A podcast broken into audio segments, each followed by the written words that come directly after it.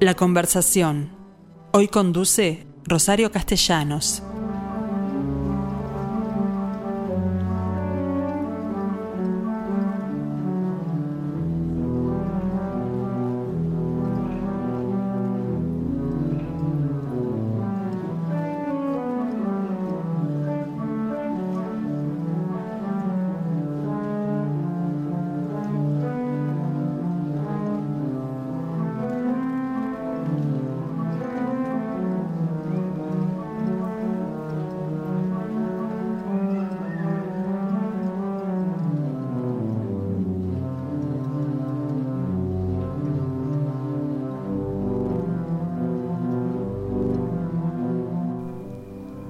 Bueno, aquí estoy nuevamente con ustedes y como verán empezamos con música de órgano.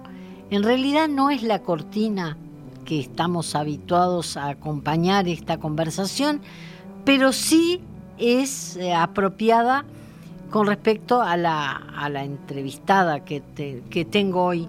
¿Por qué? Porque se trata nada menos que de una persona que se ha dedicado a tocar el órgano y bueno, es Cristina García Vanegas, que entre otras cosas es instrumentista de órgano, porque vaya que es tantas cosas. Fíjense, ustedes que además de director de orquesta, es docente de órgano precisamente en la Escuela Universitaria de Música y además dirige el ensamble musical, vocal e instrumental de De Profundis y además tiene un proyecto de Profunditos que son niños a los cuales le está enseñando precisamente a cantar. ¿Qué tal Cristina? ¿Cómo te va? Rosario, querida, buen día. Me va muy bien y muy agradecida por este nuevo encuentro. bueno, en realidad este, quiero eh, contarte además que yo todavía recuerdo aquella visita que hicimos a tu casa, donde además hay un despliegue de órganos que no son exactamente los tradicionales, porque el órgano es un instrumento que ha sufrido cambios importantes del órgano de tubos. Actualmente prácticamente no, no hay rastro, ¿no? ¿Vos sabés si te puedo eh, cambiar la pisada? Sí, claro. Cada vez hay más. No me digas. Claro, cada vez hay más porque el valor que tiene ese instrumento, el valor histórico, estamos hablando, fíjense que el último eh, dato que tengo es un instrumento de 1360 que lo están restaurando y que lo van a lo van a revivir como como sonaba en la época. Y hoy día cada vez se conserva construyen más instrumentos artesanales. Pero con tubos, porque con tubos, con tubos. Porque además se tienen un, un, sentido estético en las catedrales que visité que no puedo olvidar, por ejemplo, el órgano que aparece en, Sevilla, en la Catedral de Sevilla, o en Santiago de Compostela. Por ejemplo, las grandes eh, catedrales del mundo tienen todavía esos órganos, ¿no? Sí, y, los van a tener siempre, porque son instrumentos que quedan de por vida. Si hubo una ola, una moda, digamos, de, de presentar instrumentos de tecla, de teclado, con uno, dos, tres, cuatro teclados, para que un organista pudiera tener en su casa o para que fueran más transportables, eso sí ocurrió y sigue ocurriendo. Bueno, es tu caso, por ejemplo, porque allí en tu casa recuerdo haber visto no menos de cuatro órganos y uno solo de ellos tenía los tubos y muchos menos que los que... Eh, sí, dos. Dos tienen tubos de los que están en casa y tengo otros dos en el Museo de Arte Precolombino Indígena en el MAPI tengo otros dos instrumentos de cámara con tubos. Ah, bien. Y, uno sobre todo es transportable, o sea, los dos son transportables, pero uno es más cómodo para transportar, fue usado en la inauguración del garaje o del estacionamiento frente por frente al mar. bueno, que fue al aire libre, fue en diciembre próximo pasado y, y es y fue usado también en el Sodre, que dirigí eh, hace en el mes de, noviembre, dirigí el Coro Nacional. Mm. Entonces, eh, los otros instrumentos que tengo en casa son clavecines, especies de clavecines, y tengo un gran armonio que tú estuviste, recuerdo muy bien, para la inauguración de un armonio que fue regalado por la familia del padre José Aguerre, jesuita. Entonces, eso fue, un armonio grande que es diferente a un, órgano y que digamos que el alimento del aire se realiza dando pedales con dos pedales grandes, ¿no? Mm. Para que el, fuelle se alimente de aire y para que el sonido... O sea que el principio es el mismo del órgano, porque también en el caso del órgano hay un hay un lanzamiento del aire por esos tubos que tiene que ver con teclado, pedales y ainda más, clavijas, por lo pronto. Sí, sí, sí, sí. El armonio lo único que tiene es que no tiene eh, tubos. Mm. Eh, el, el, sonido se realiza por lengüetas, no tiene tubos. Pero bueno, son, por suerte hay muchas familias y como les digo, se está no reconsiderando, sino dándole mucha importancia a las tantísimas eh, estéticas que existieron a lo largo de los siglos y hay algo que tenemos que agregar. Solo cruzar a Buenos Aires y desde hace 10, 11 años ya tenemos un gran órgano en la sala, el CCK, el Kirchner. Sí, el Kirchner.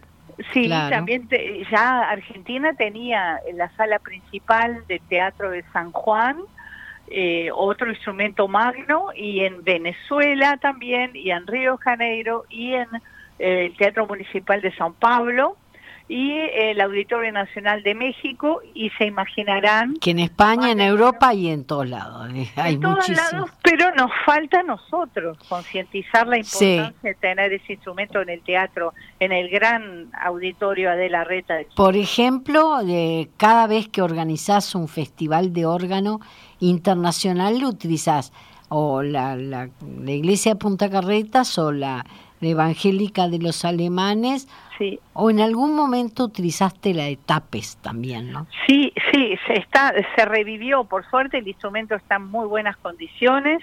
Estamos con la iglesia de Tapes, con la catedral de Canelones. Ah, también, es cierto. Y bueno, la basílica de Paysandú, que, es un instrumento extraordinario. Mm. Y los capuchinos, que los últimos tres años no se ha usado. Los capuchinos es la que queda, no, hay una que queda en Julio Herrera y Oves que me dio dolor porque lo vi desarmado en esa especie de entrepiso de la, que forman las naves laterales y bueno, y costaba tanto volverlo a armar que no se animaron. Sí, tienes razón. Dos cosas. La primera eh, respuesta es que los capuchinos, los hermanos capuchinos, están en la calle Canelones. Ah, Canelones, claro. Minas, casi Minas. Mm.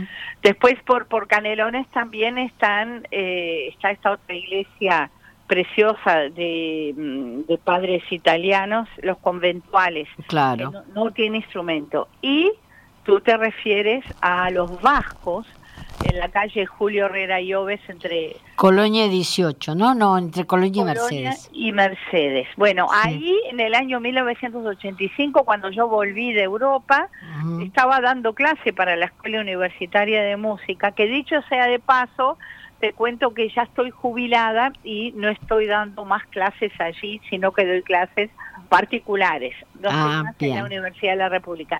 Bueno, y mm, Fíjense ustedes que estaba dando clase a dos alumnas y de repente un estruendo que cae, un reboque gigante del techo encima de toda la tubería, empezaron a caer los tubos hacia nosotros, logramos escaparnos de... de del golpe, claro.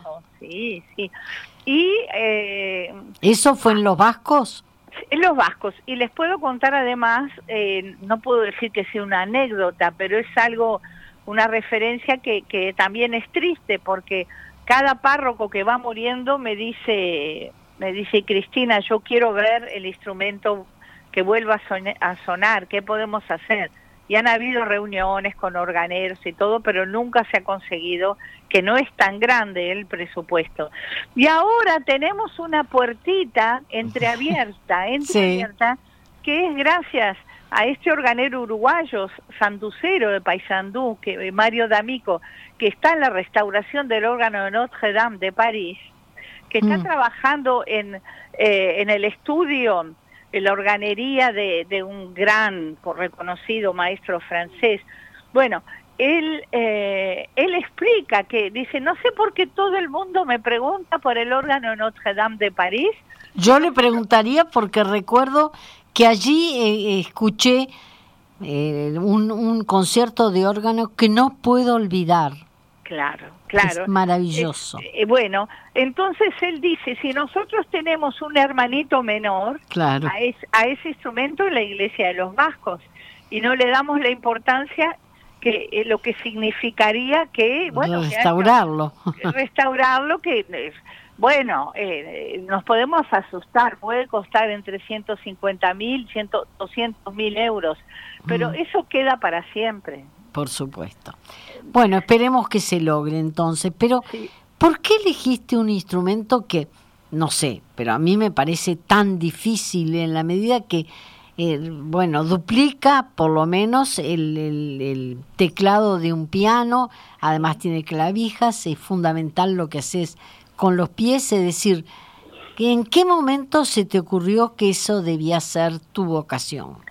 Exactamente. Eh, tenía 11 años, iba a tomar la comunión en la iglesia de los dominicos mm. y mientras nos hablaban, bueno, las, las clases de catequesis, eh, había un hermano español, un monje, que se ejercitaba en un armonio que todavía está allá arriba, no hay órgano, hay un armonio pequeño. Y él tocaba y, y yo no escuchaba nada de la vida de Jesús, sino que estaba embelesada, embelesada con la sonoridad esa del armonio. En ese a poco tiempo de eso, que yo ya era alumna de, la gran René Bonet de Pietrafesa, a poco tiempo vuelve René, Renecita Pietrafesa vuelve de, de Francia en una de sus visitas familiares y ahí hablando ella me dijo yo yo te puedo enseñar órgano cuando cada vez que ve a Montevideo desde París y así fue, así comencé. Por otro lado, mi hermano también me ayudó muchísimo y promovía conseguir discos de órgano para que yo escuchase. Claro. Y el tercer, el tercer puesto o segundo puesto lo tienen los Beatles, porque yo escuchaba la música vocal e instrumental de los Beatles y a veces aparecía un órgano y mi hermano me decía, mi hermano Jorge, eh, podemos recordar que, bueno, él vive en España, ahora está por venir por unos días, él eh, fue integrante de un grupo de rock and roll muy, muy importante en los años 70 que fue Siglo. Entonces, él tocaba eh, los órganos electrónicos y, y trataban, recuerdo que eh, que mamá vendió todos los muebles de mi casa en ese entonces, estoy hablándoles que yo tenía 12, 13 años, para poder comprar a mi hermano un teclado electrónico, no teníamos dónde sentarnos. Mm. Y, se logró, vino un grupo brasileño y, bueno, hasta con eh, cadenas de oro, etcétera, que nos faltaba, con eso eh, llegaron al precio concordado, acordado, y, y, bueno, tuvimos un teclado electrónico también en casa, o sea, con, ese esfuerzo. Y enseguida, gracias a Estela Ibarburu, mm. en ese entonces Estela Ibarburu de Mañón, que falleció hace dos años, era organista de la iglesia de Tapes, y ella le pide a, a René Pietrafesa si se aceptaría ser la organista titular, y dijo, no, yo no, pero Cristina García Vanegas va a empezar a estudiar ahora conmigo, entonces fue divino porque desde el inicio ya tenía el instrumento para estudiar y tocaban casamientos. En una preciosa iglesia además, porque es particularmente linda. Sí, sí, de las mejores acústicas que tiene mm. que tienen nuestras nuestros recintos religiosos para para hacer música también. O sea que hace 51 años de eso, fíjense. Bueno, en, en realidad te quiero explicar el, órgano es un instrumento mm, directamente relacionado con lo que sucede en los centros religiosos, ¿no? Fundamentalmente con los centros cristianos. Sí, en principio, en principio, pero... Pero son muchos los, los compositores que escribieron para órgano porque... muchísimo. Sí. Muchísimos, muchísimos. Eh, antes del piano estuvo el forte piano. El piano actual es el piano forte, bueno, el forte piano. Previo el clavecín, claro. que se le llama chémbalo. Bueno, dentro de cada uno de esos instrumentos hay variedades, como todos, como en las lenguas. Eh, entonces, los idiomas. Y antes el órgano era junto con el virginal, el clavecín, eran los instrumentos de tecla. Lo único que todo el mundo tenía clavecines en su casa con pedalera, porque eh, no existía la electricidad, entonces era un poco difícil poder estudiar en el órgano más de una hora, una hora y algo, porque precisaban contratar los fuelleros que daban fuelle. Claro. Y, y se cansaban. ¿Cuántas horas al día te lleva a ti la preparación de un concierto como el que acabas de dar? Bueno, bueno, ahí no se espanten, ¿eh? Son hace tantos años que yo toco que, que generalmente estudio el día anterior, dos días antes, y estudiaré tres, cuatro horas, ¿sí? Mm. Em, tengo muchos repertorios armados. Bueno, este, este en particular eh, iba de baja de la, del barroco a, la, a los Beatles. Sí, bueno, el último que tú anunciaste el otro mm. día fue para el Día de Reyes en la Congregación Evangélica Alemana. Y ahí, sí, ahí que el, instrumento está en, en, buenas condiciones, ahí hice un nuevo diálogo entre Händel y los Beatles. ¿Por qué? ¿Por qué? Porque ya tenemos un diálogo entre Bach y los Beatles. Previo a eso yo ya tengo otro eh, diálogo, todos grabados en, en mm. CDs, en discos, ¿no? Que están a disposición, por supuesto. El primero fue Piazzolla con Bach, el segundo fue Beatles Love Bach, en la iglesia mm. donde Paul McCartney comenzó a cantar de niño con el instrumento que acompañó a Paul McCartney cantando en, en la iglesia de San Barnabas en Liverpool. Luego vinieron The Beatles en el órgano de St. Peter's, eh, Woolton en Liverpool, que ahí se conocieron John Lennon y Paul McCartney. Y ahora el próximo, si es que está dentro del destino y la pandemia lo permite, va a ser un diálogo entre Händel y los Beatles en la iglesia en la propia iglesia de Händel, que está en Londres, en St. George Hanover Square. Y después la vas a traer acá. Claro, como todos los discos, sí, sí. Entonces, lo que hice el 6 de enero fue un primer una primera aproximación entre Händel y, Beatles. Sí. Me parece bárbaro. Bueno, pero eh, tú has viajado por todo el mundo, acabas de anunciar que el próximo concierto es en Londres. ¿Dónde encontraste el mejor órgano eh, en cuanto a sonido que te has escuchado a ti misma? Bueno, puedo elegir tres, si me permiten, con los estilos diversos.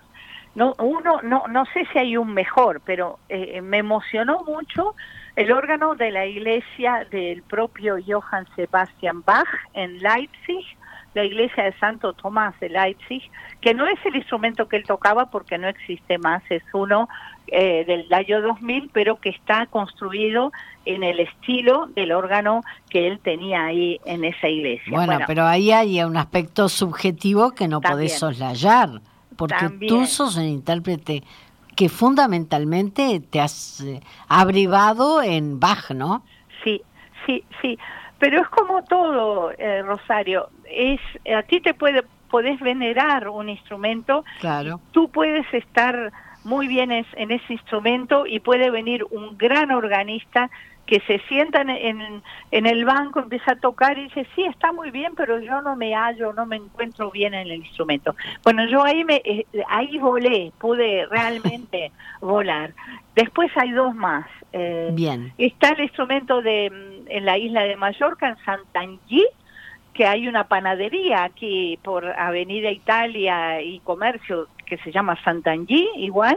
Mm. Eh, es un instrumento de 1762 construido por un señor llamado Jordi Bosch, catalán y ahí grabé la música de Joan Cabanilles, que es un disco que tuvo el premio del disco alemán y el premio del disco francés, aunque era música española, pero bueno, nadie es profeta en la tierra. Entonces lo apreciaron en, en Alemania y en Francia. Y después el otro instrumento es en San Petronio, en Bolonia, que son instrumentos, eh, eh, no puede, no, no, no, es imposible tratar de traducirlo, a mí me cuesta. Celestiales, digamos que celestiales, porque creo que la música cuando suena un buen órgano es celestial. Por algo no hay, no hay mejor forma de escucharlo que en un recinto apropiado, es decir, una catedral o una iglesia, ¿no? Sin duda. Pero les insisto que otra cosa es la propuesta de un órgano en un gran auditorio, mm. pueden ver al organista que puede tocar música ecléctica, que se puede conjugar con ballet, con luces, eh, y, tocando con la orquesta y con los coros. Es lo que hiciste en el Sodre. Sí, sí. ¿Pero fue, fue el Mesías? No. No, el Mesías no fue. En el Sodre presenté un programa nuevo para nuestro país de, un compositor español, Sebastián mm. Durón, Sebastián Durón, ah, barroco, sí, eh, sí, sí, sí. Y también la otra cosa muy linda que estoy muy agradecida que hice fue el año que, que, acaba de irse, fue dirigir la Filarmónica en un programa que se llamó Las herederas de Hildegarda von Bingen. Hildegarda fue una monja del siglo XI que es, vivía en un claustro en la ciudad de Binden y, y, tocaba el órgano, supongo. en esa época eh, no habían órganos, habían eh, organetos, digamos, pero un poco más tardíamente. Tocaban la lira, por mm. ejemplo, percusiones, eh, tocaba algún, frotaban algunas cuerdas y componía muchísimo y esas monjas cantaban. En esa época, si no eras monja, no podías ser creativa, si no ibas a la, a la hoguera. Claro. Entonces, a partir de esa música, que fue inclusive adornada, eh, instrumentada por eh, un muy talentoso músico argentino, eh, Guillermo, bueno, Guillermo, me pongo nerviosa porque quiero decir tanta cosa a la vez. No, y nos está quedando todo el tiempo para de profundis. Ahí ahora, ahora. Guillermo Fischer hizo transcripciones mismo de obras mías de René Pietrafesa para que son de órgano para la orquesta y otras obras que dirigí hasta el siglo XX, todo dedicado a la mujer. Y vamos a de profundis. Sí. Porque es otro de tus grandes emprendimientos. Un ensamble vocal e instrumental. Es decir, allí estás utilizando la voz humana y, eh, y, los instrumentos que no son exactamente el órgano, porque actúas como directora en ese caso. Sí, muchas veces, como lo hice con el coro del Sodre, eh, dirijo inclusive tocando al mismo tiempo el teclado ah, del órgano del clavecín y con la mano derecha eh, dirijo, a veces suelto la tecla y, dirijo y a veces solo con la cabeza o bueno, con, con la concentración, ¿no? Entre mm. todos. Bueno, de Profundis estuvo los, eh, los dos años de la pandemia bastante quieto, no hubo prácticamente nada, un solo ensayo, pero a fin del año este eh, hicimos muchísimos conciertos, sobre todo navideños, y tenemos uno preparándose para el 21 de marzo en mm. la iglesia Estela Maris de Carrasco. Va a ser un evento muy, muy importante y estamos felices que nos hayan invitado para este evento. 21 de marzo, que coincide ese día con el nacimiento de Paj. Justo, es un lunes. Bárbaro. bueno, y les cuento lo último que se puede hacer es que eh, la Filarmónica junto con, bueno, la ópera del Uruguay me invitaron a dirigir el Dido y Eneas de Henry Purcell, mm. ni más ni menos con, la regie de Igor Yebra, mm. y, y, fíjense que Henry Purcell, el uno de los máximos compositores ingleses del barroco, que, que, vivió muy poco, muy pocos años, a los 19 años compuso Dido y Eneas.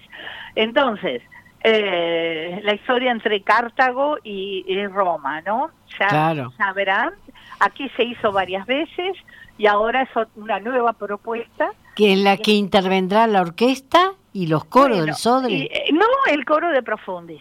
ah, el coro de Profundis. Perfecto. con solistas de invitados que eso lo organiza la propia, el propio o la, la directiva del o la directiva del coro de la ópera. Mm. Eh, de ellos, ellos no tienen coro en, en la filarmónica, tienen solo la orquesta. Ah, no, la filarmónica. Pero hay, un, sí, hay un, un grupo, ¿sabes? Hay un grupo directivo cuando se trata de óperas que ellos promueven y, dan, bueno, su sugerencia para los solistas. Ahí no soy yo que puedo elegir. Pero eligieron al coro de Profundis. Claro. Pero el coro, el coro además ha sido una escuela para instrumentistas y vocalistas. Sí. Porque de ahí salieron unos cuantos cantantes de primera. Yo recuerdo una chica eh, que cantaba con, con tono de soprano, que era una maravilla. No sé dónde estará hoy, pero... Hay muchas, muchas, y una de ellas es Sofía Mara, que está cantando ahora acá mucho. Mm. También Sofía Drever, que también está cantando mucho, ella vive en Argentina. Y bueno, Isabel Barrios, Carmen Pi, eh, Marcela Redaeli, y, y, no quiero seguir porque por ahí se me olvida alguien y, siempre se... Y además nombraste, nombraste nada más que mujeres. Supongo que no serán todas mujeres, porque el coro eh, tiene hombres. y las voces de tenor y barítono se sienten bajos. Se sienten. Bueno, entonces puedo decir que tuvimos un gran contratenor que empezó a cantar de contratenor con voz de falsete, mm. que es Leandro Marciote, que vive en Barcelona y está haciendo una carrera fantástica. ¿No es el salteño? Exactamente. Ah, lo, escuché, lo escuché en un casamiento de un compañero. Ah, él empezó, claro, él empezó a cantar en, en De Profundis como eh, contratenor, con voz de falsete, con voz de mujer. Mm. Eh, y después eh, Marcelo Tegui, el gran barítono bajo, que está en el coro del Sodre, pero que también ha cantado tanto, tanto, tanto así. en los tenores se han destacado varios, Em, no puedo dar un nombre exacto de alguien que, que haya hecho una carrera y ahí estoy perdiendo, pidiendo disculpas porque quizás se me haya ido. Son tres. Bueno, recordemos que este año de Profundis eh, eh, empieza a cumplir 35 años de vida. Claro. Entonces, Son unos eh, cuantos de una larga historia para contar. ¿No? Sí, son unos cuantos, pero han pasado muchos grandes cantantes, sin duda, sin duda. Y además algunos que empezaron de niños, porque el proyecto de profunditis que de profunditos que empezaste con el MAPI y que, sé que le encantó a muchas mamás por lo pronto, este seguirá. Bueno, es una encrucijada. Es posible que siga. Este año ya no se pudo hacer, en 2020. Por eso digo. Sí, Por eso pregunto. Pero el coro de Profundis nace de, de, un grupo pequeño de ex niños del coro de la Asociación Cristiana de Jóvenes. Mm. Está ahí, entonces es todo como una tradición que van siguiendo y todos los que seguirán. Tenemos también a Guadalupe Iberocay, tenemos a Gustavo Reina, eh, ahora me están viniendo más nombres, eh, Pilar Acuña, eh, bueno, son nombres de, gente que canta muy lindo, Alejandro Vera, eh, hay, muchos, hay Bueno, te veré el 21 de marzo en el Stella Maris, entonces. Exactamente, lunes 21 de marzo, están todos los discos. ¿Y, el, día y el Dido y Eneas para cuándo? 19, 21 y 23 de mayo. O sea que es un poco después. Sí, un poco después, en el Teatro Solís y lo dirige Igor Yebra, que fuera el, el gran maestro del Ballet Nacional del Sodre, ¿no? Fantástico. Él va a hacer la parte de escenografía y la parte musical me toca a mí dirigirla, imagínense. Bueno, pero te sobras para eso, vamos, Cristina. bueno, falsas molestias no. Bueno, la agradecida soy yo porque siempre es un placer hablar contigo, una mujer tan emprendedora de que ha llevado adelante proyectos que realmente no no faltos de dificultad en este medio, pero con un éxito realmente sorprendente. Gracias, gracias, gracias, gracias. Muchos cariños, un felicísimo año, muy saludable, que se termine todo esto y que podamos seguir con las tertulias en la casa, ¿verdad? Sí, eh, totalmente de acuerdo. Grabando y, viajando, que eso también hoy día es un impedimento. Bueno, eh, claro, eso te iba a preguntar. ¿En qué medida la pandemia ha afectado? Yo sé cómo te ha afectado acá, pero sí, supongo acá que... Tanto, acá no tanto, pero Mm. desde el momento que se abrieron las puertas hubo mucha actividad. Eh, antes no, pero eh, yo- lo último que yo hice fue en octubre de 2020, que grabé el último disco eh, un doble de la obra integral de Bach, que fue, eh, culminé ese proyecto con 25 discos. Eso fue en Holanda, en un órgano del 1712. Una maravilla. Eh, y ah, y después otra cosa, una alegría, eso eso es algo importante para el país. Dale. los premios Graffiti por primera vez otorgaron eh, al mejor álbum de música nacional, de música, perdón, clásica, Claro. eh, al disco mío de Zipoli, Olvidados y Ocultos, la música jesuítica de Domenico Zipoli, que lo grabé en el órgano de Rezzato en Brescia, en Italia, un instrumento 1712, y eh, me quedé, claro, fue editado en Uruguay. Eso es muy importante. ¿Y Pero- es un compositor barroco? Sí, es un compositor barroco de Roma, Mm. eh, jesuita que se vino a la, a la región paracuarias, o sea, el Paraguay, pero en realidad se quedó en Córdoba, en Argentina, y desde ahí componía y su música llegaba a las misiones jesuíticas de la región de la Chiquitanía hoy día en Bolivia. Mm. Entonces, esa música fue grabada en Italia porque en Bolivia no hay un instrumento muy, muy idóneo como para grabar esto. Pero la música barroca colonial es otra de tus especialidades. Exacto, exacto. Mucha investigación, mucho diálogo con musicólogos, investigadores, por supuesto, y coraje de ir a pedir permiso a lugares donde donde no se puede conseguir permiso nunca para grabar, ¿no? Ahí hay que hacer una revolución. pero, Pero se tú lo conseguís. Cristina García Vanegas, muchísimas gracias por esta nota, contagioso tu entusiasmo y por lo pronto en estos momentos además nos es particularmente apreciado. Muchas gracias. Un enorme abrazo, cariños, beso grande. eh, y bueno, y, y estamos aquí, estamos cerquita. Sí, sí, Sí. sí, claro. Y bueno, y a todo el grupo, a vuestro grupo, que es genial, que yo los tengo siempre en mi radio. Y, y bueno, ¿qué puedo decirles? Que siempre fuimos de la mano y, y tanto Emiliano, bueno, tanto tiempo. eh, mu- es una gran familia, sin duda. Sin duda, y además contigo en particular tienen una gran afinidad. Sí. Bueno, afortunadamente eso es parte de nuestro, eh, bueno, valoración. Ahora vamos a escuchar un minuto al menos al coro, al coro de Beso enorme. Gracias. Chau, chau. Hasta pronto. chao.